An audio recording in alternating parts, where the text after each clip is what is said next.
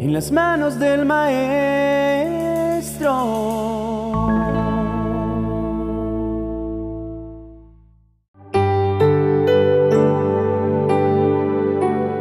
Muchos de nosotros vamos por la vida buscando la clave para ser prosperados.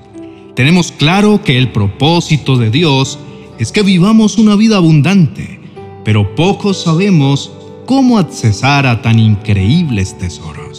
Erróneamente hemos pensado que se trata de quien acumule más riquezas o de quien esté en una posición de mayor influencia, pero el secreto para ser prosperado es otro.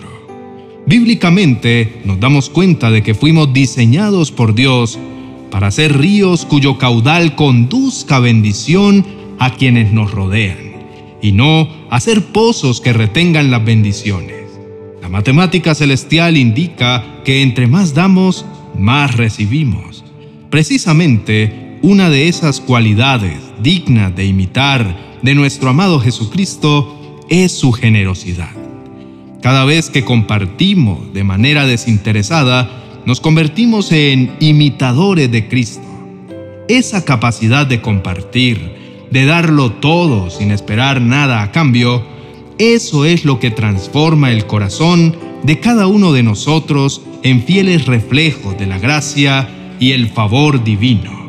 La mejor versión de nosotros mismos solo la llegaremos a alcanzar en la medida que ayudemos a los demás a ser mejores, la medida en que compartamos aquello que nos fue dado.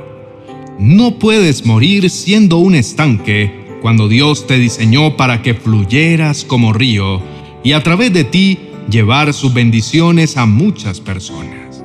No puedes adoptar comportamientos erróneos que lo único que harán será minar tu fe y restringir las bendiciones que Él diseñó para tu vida. La palabra del Señor dice en Lucas capítulo 6, verso 38, Dad y se os dará. Medida buena, abundante, apretada, remecida y rebosando, darán en vuestro regazo, porque con la misma medida con que medís, os volverán a medir. Esto debe ponernos en alerta acerca de cómo estamos en el área del compartir. Si realmente queremos prosperar en la vida, el secreto no está en acumular, sino más bien en el dar. Si hay algo que lastimosamente ha destruido el ciclo de bendición que Dios destinó para nosotros, es esa tendencia a acaparar las bendiciones, sin entender que la naturaleza de las bendiciones de Dios es en esencia la misma de su autor. En otras palabras, si una bendición proviene de un Dios generoso y misericordioso, Dicha bendición se hará manifiesta cuando aprendamos a ser generosos y misericordiosos con los demás. Cuando compartimos, entramos en el ciclo de dar y recibir. Nos nutrimos de quienes están a nuestro alrededor, de aquellos con quienes estamos compartiendo. Cuando nuestra motivación es correcta, damos lo correcto y recibimos lo correcto. Precisamente la palabra compartir significa partir con alguien. Compartir genera un ciclo de ida y vuelta. Cuando decidimos hacerlo, ponemos a disposición de alguien algún bien tangible o intangible, como los sentimientos, el tiempo, las palabras, los aprendizajes, los espacios, los objetos. Es dar de lo que tenemos. Cuando nuestra realidad cambia, los primeros que cambiamos somos nosotros. Comprendemos que si queremos ver resultados diferentes, debemos hacer cosas diferentes. Dentro de la importancia de compartir, existen beneficios personales que debemos comprender. Uno de ellos es que nos hace ser personas generosas. Cuando practicamos la virtud de la generosidad, estamos ejercitando la fe y esta nos abre puertas sobrenaturales. Al dar de manera desinteresada, estamos declarando, sé que Dios proveerá lo que me haga falta. Y adivina qué, Dios sí lo hará, porque Él bendice al dador alegre. Ser generoso ayuda a recibir esa misma generosidad con la que damos. ¿Recuerdas la famosa ley de vida, lo que siembras cosechas? todo lo bueno que sembremos vuelve. El conocido pastor y escritor Rick Warren, durante una de sus prédicas dijo algo que me impactó. Si nuestra mayor necesidad fuera económica, Dios nos hubiera enviado un economista. Si nuestra mayor necesidad fuera tecnológica, Dios nos hubiera enviado un científico. Si nuestra mayor necesidad fuera el aburrimiento, Dios hubiera enviado a un cómico que nos hiciera reír. Pero el ángel dijo, os ha nacido un Salvador, porque Dios sabe que la mayor necesidad mía y tuya es la salvación y el proceso de transformación que ésta conlleva. Este proceso comienza con morir al egoísmo para que nazcan la generosidad y la bondad. Hoy podemos comenzar a practicar esta virtud hasta convertirla en un hábito. Empecemos por los más cercanos. Seamos generosos. Tenemos que tirar al piso esas ideas que nos llevan a pensar que la prosperidad se limita solamente a temas materiales, a posesiones y riquezas. Por esa razón es que ves a muchas personas que tienen todo lo materialmente necesario, pero sus vidas carecen de sentido. Se aferran a sus posesiones sin importar si pierden su familia o a los seres queridos que les rodean y comienzan una carrera por mantener la apariencia de que todo está en perfecto orden. Pero la realidad no puede estar más lejos. Conocer los planes de Dios va íntimamente ligado a la prosperidad, pues no hay peor fracaso que ser exitoso en algo para lo cual Dios no te llamó. Muchos, aparentemente, pueden estar cumpliendo sus sueños y estar completamente vacíos precisamente porque están en la cima de la montaña equivocada. Dios ha prometido darte la victoria en la batalla correcta. ¿Quieres que Dios te ponga por cabeza y no por cola? ¿Que te abra grandes puertas y pelee por ti? Entonces, asegúrate de estar haciendo la voluntad que Dios te reveló en el secreto. Asegúrate de conocer sus planes para contigo y hacerlos realidad. Entonces Él se levantará y peleará por ti. Él mismo te defenderá de todo mal y hará que todo obre para bien. Por eso que nuestro más alto propósito debería ser en esta temporalidad aprender a conocer a nuestro amado Padre Celestial.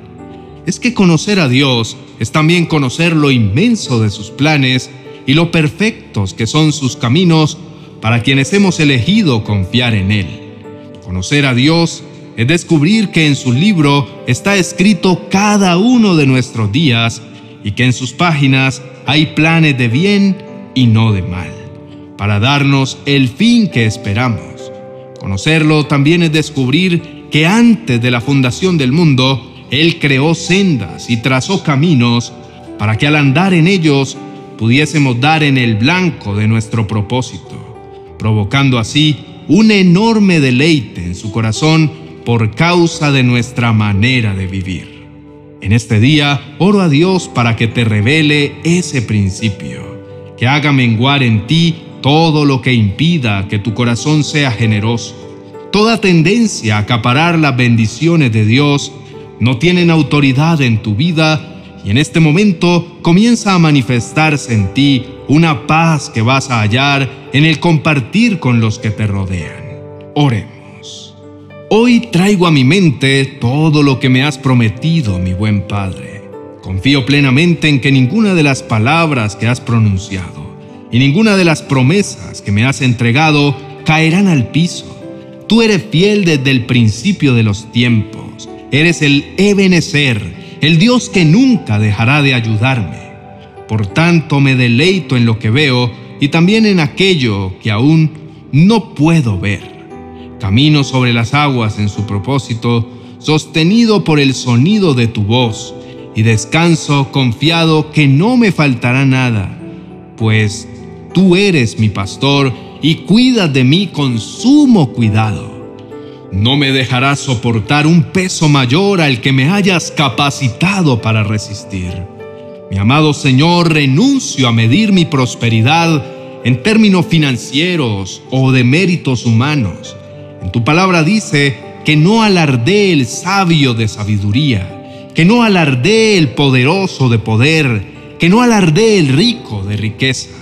El que alardee, alardee de esto, de tener entendimiento y conocerme, de saber que yo soy el Señor, que pongo en práctica la fidelidad, la justicia y el derecho en el país. Estas son las cosas que me agradan. Por eso clamo, mi buen Señor, para que me permitas experimentar la verdadera prosperidad, la que es fruto de un corazón sincero y transparente, que proviene de un corazón de niño que depende completamente de su Padre Celestial. Descanso en tu palabra, amado Dios, que dice que toda buena dádiva viene de ti, el Padre de las Luces, en quien no hay mudanza alguna ni sombra de variación. Todo proviene de ti y todo regresa a ti. Tú eres el proveedor por excelencia, el creador del cielo y de la tierra. Por tanto, decido que no me voy a preocupar, no me voy a afanar por nada en el mundo. Sé que lo que prometiste en tu palabra lo vas a cumplir.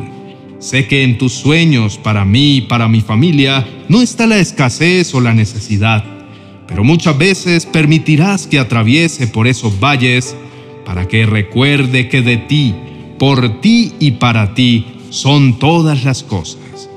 Ayúdame a no caer en la frustración o en el enojo, cuando las cosas no suceden como yo espero. Que no termine yo dándote la espalda a causa de mi rebeldía y mis caprichos. Alineo mi mente y mi corazón contigo, así estaré seguro y confiado que no solo me proveerás, sino que también estarás conmigo para saber cómo aprovechar todo lo que me has entregado. Y me guardarás de todo ataque que el devorador, cuyo propósito es robar, matar y destruir, lance contra mí e intente minar todo lo que me has dado. Comenzaré un año en victoria total y completamente confiado en que este nuevo año será un año de provisión sobrenatural. En el nombre de Jesús, amén y amén. Querido hermano, si te gustó este mensaje, dale me gusta y compártelo con aquella persona que sabes que lo necesita. Permítete en este día ser ese instrumento de bendición para aquellos que te rodean y no olvides suscribirte a nuestro canal y activar la campana de notificaciones. Toma este tiempo para permanecer en la presencia de Dios. Quiero invitarte a que escuches un mensaje que encontrarás en el vídeo que te dejaré al final en la tarjeta. Bendiciones.